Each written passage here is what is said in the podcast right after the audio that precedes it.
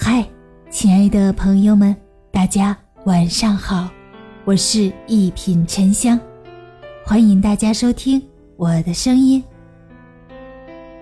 凌晨四点的医院，撕开了生活最残忍的真相。前几天看到一个视频，凌晨四点二十分，满脸焦急的父母抱着孩子，朝着儿童急诊中心一路小跑。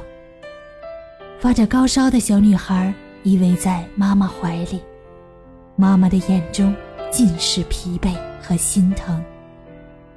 看了这个视频，发现医院就像一面最真实的镜子，不仅照出生命的脆弱和倔强，也撕开了生活最残忍的真相。以前对医院总有一些恐惧，害怕看见生老病死。害怕看见生死别离。半夜三更，楼梯间墙角的哭声是我这辈子最难忘的声音。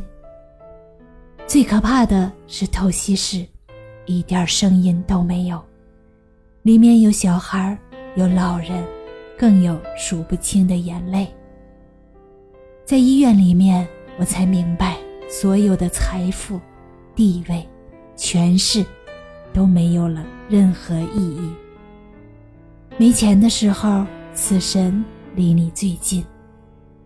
对大多数家庭来说，一场重病就是全家的浩劫。一次手术费就足以掏光普通家庭的全部家底。医院就是金钱和生命互相较量的地方。看多少家庭在疾病面前被击溃。多少中年人躲在墙角痛哭，拿命换钱的人，最后都在用钱换命。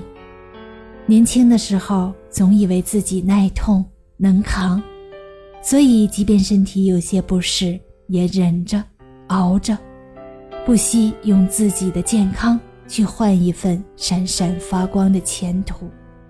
可等到真正病倒的那一刻，才猛然醒悟。